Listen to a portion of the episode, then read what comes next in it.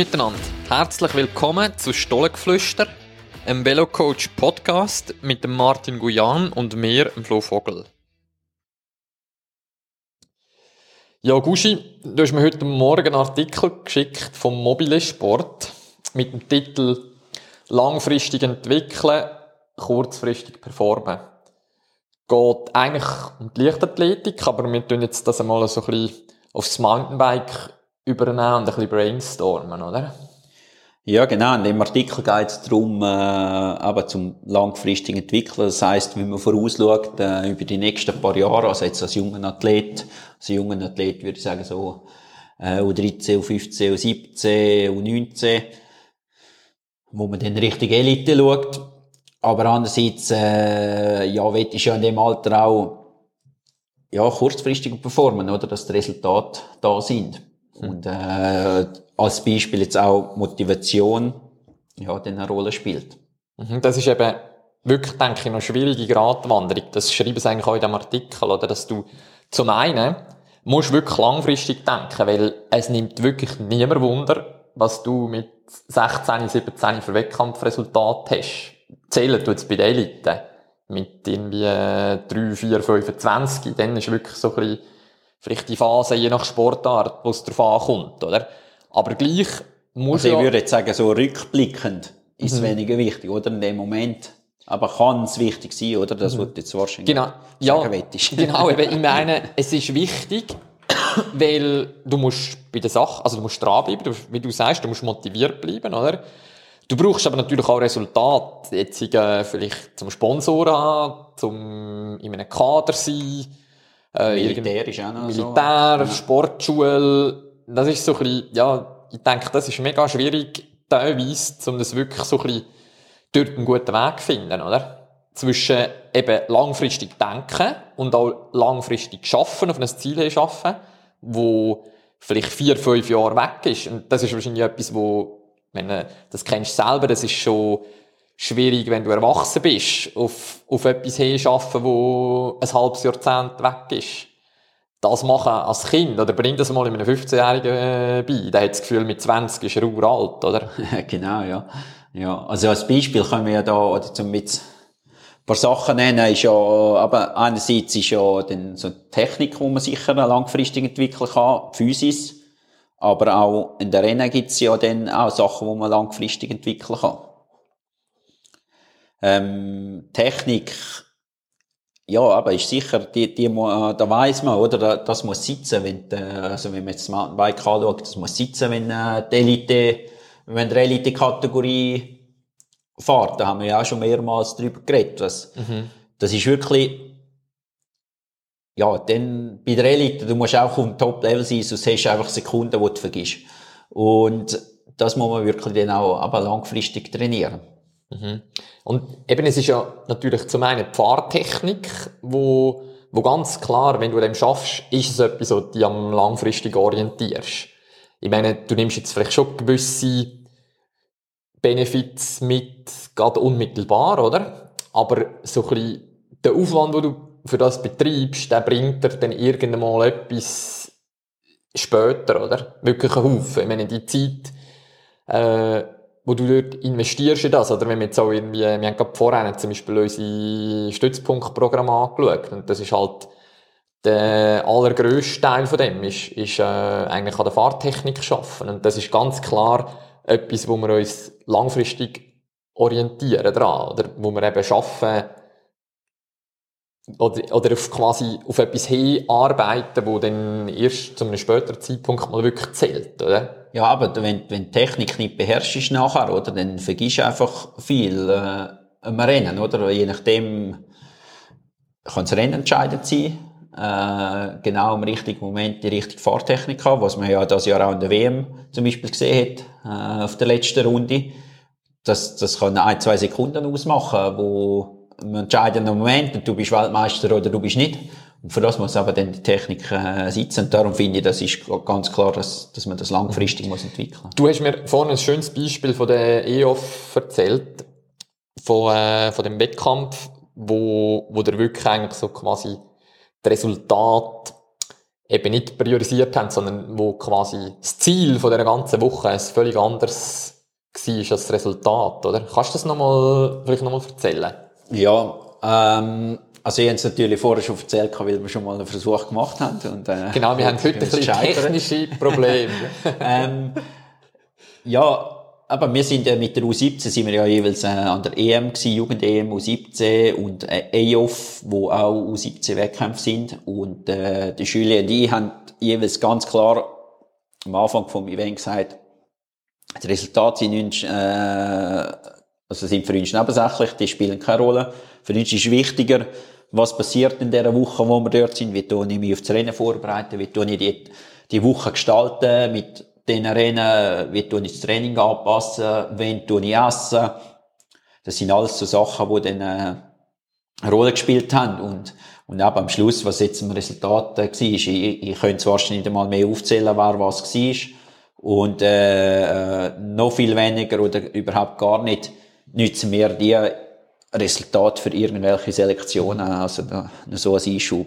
Ich finde das eben wirklich ein mega gutes Beispiel, weil es ein bisschen auf das eingeht, wo der Artikel tut. Wir tun sicher äh, den Link zu dem in die Show Notes, dass ihr das könnt durchlesen wenn es euch interessiert.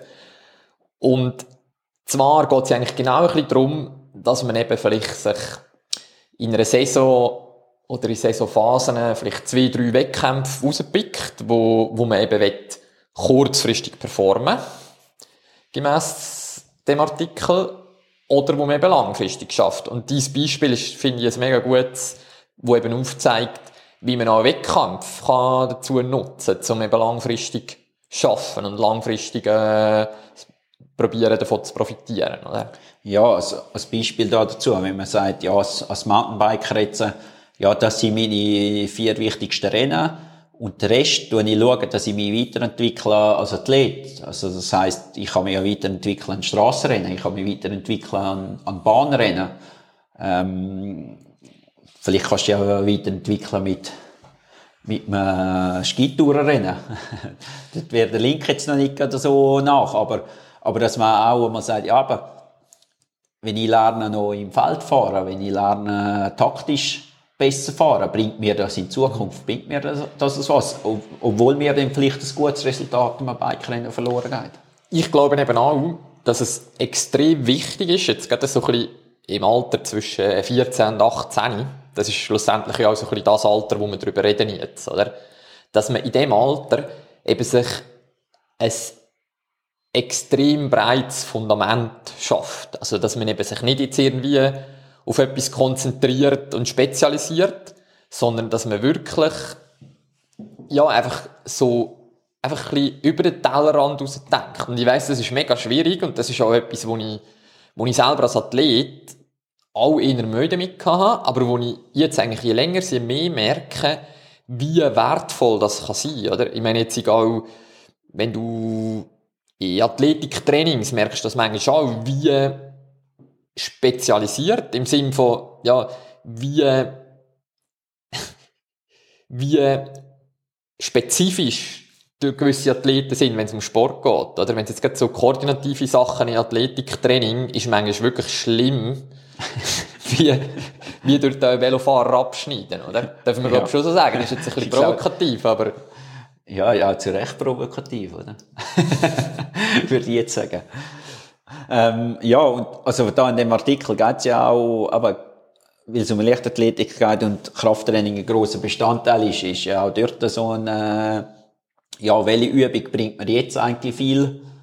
Äh, also, welche Übung bringt mir jetzt viel für einen Wettkampf, aber welche Übung muss ich jetzt machen, dass ich nachher mit, mit 25 die, die Übung, wo ich hin will, oder die Zielübung, oder, äh, ja, dass ich die nachher auch gut ausführen kann. Und, aber gewisse Sachen muss man noch üben, dass man das dann überhaupt in ein paar Jahren kann, kann machen kann.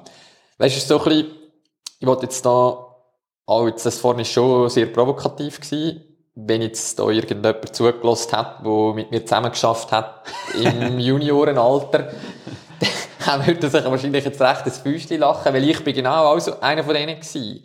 Klar, ich habe jetzt vielleicht auch noch gewiss, oder halt noch die Ausrede, dass so ein bisschen Ende 90er Jahre, oder ist das schon einmal ein bisschen, wie soll ich sagen, da hat man sich halt extrem stark am Strassenradsport orientiert.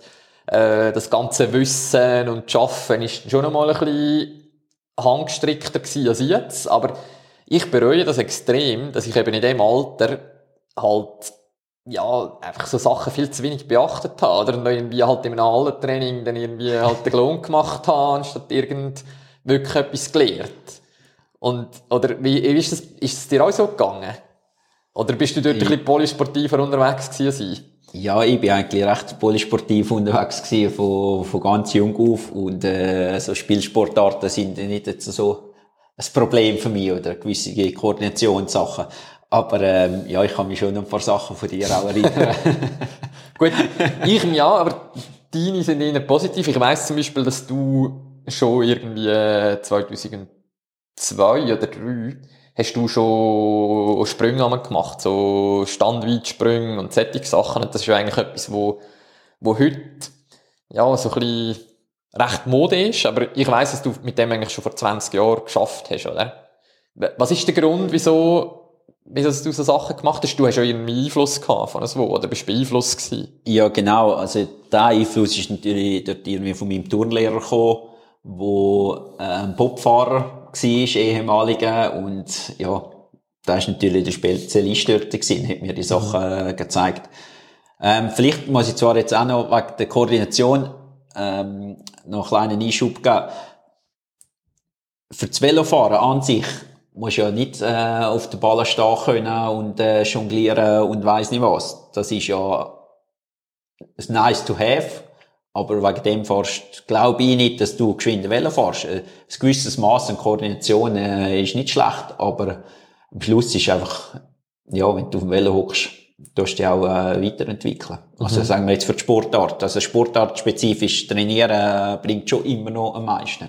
Ja, das ist sicher so. Ich habe es mehr so gemeint, dass du eben eigentlich so in dem Alter um, ja, irgendwie 14, 15, 16, dass du dort einfach auch ein bisschen den Fokus auf das leist und nicht einfach irgendwie die auf eine Disziplin konzentrierst und alles andere einfach irgendwie komplett vernachlässigst, oder? Weil ich glaube, es macht dich einfach generell zu einem kompletten Athlet und genau. das ist schon ein bisschen so, oder? Mit, mit, mit allem, wo du, oder mit, mit jedem mit jeder Skill, wo du lernst, als Kind oder Jugendliche, umso leichter wird es dir vermutlich fallen, um wieder etwas Neues zu lernen. Oder du kannst irgendetwas das aus dem mal wieder mitnehmen. Ich schon, also, dass es so ist, ja. Das Und ist schon so. Ich glaube, das, oder genau um das geht es auch ein bisschen in dem Artikel, dass du, oder zumindest ich interpretiere das ein bisschen so, wenn ich es jetzt auf unsere Sportart probiere zu adaptieren, dass du wirklich beim Entwickeln dir probierst, ein richtig breites Fundament aneignen,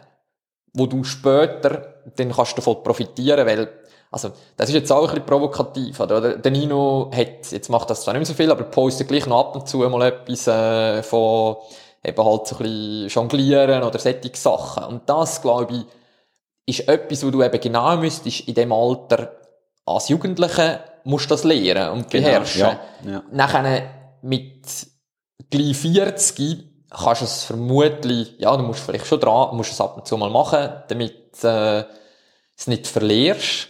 Aber es ist jetzt nicht das, was dich einen schnelleren Velofahrer macht, wie du vorhin gesagt hast, sondern das sind genau Sachen, wo, wo eigentlich musst lernen in dem Alter, wenn du wenn als Jugendlicher, oder? Ja, aber da ist mit so die, die verschiedenen, sagen wir jetzt Ansätze, aber wenn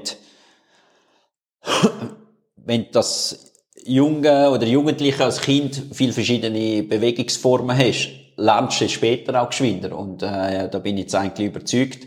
Und für das ist es wirklich das Fundament, also, oder? Aber ob denn du mit 35 noch, wenn du jonglieren lernst, ob du dann geschwinder wählen fährst, ich habe eigentlich mehr auf das Wellen bezogen. Wenn nimmt es mir ein Wunder, ob er uns eine böse Nachricht schreibt. Weil ich genau. weiss nämlich, dass er es lost genau. Aber vielleicht macht er ja die Sachen gar nicht, sondern postet es einfach nur. Genau. Ja, und was vielleicht auch noch reinfällt, ist, ist eben, wenn man jetzt, ja, das Training, also das physische Training, wo man, wo man das Intervalltraining hat oder wo man das Ausdauertraining hat, aber vielfach sind ja junge Athleten, wo, wo schon in eine Sportschule gehen können und die haben ein Morgentraining, die haben am Nachmittag können die nicht trainieren.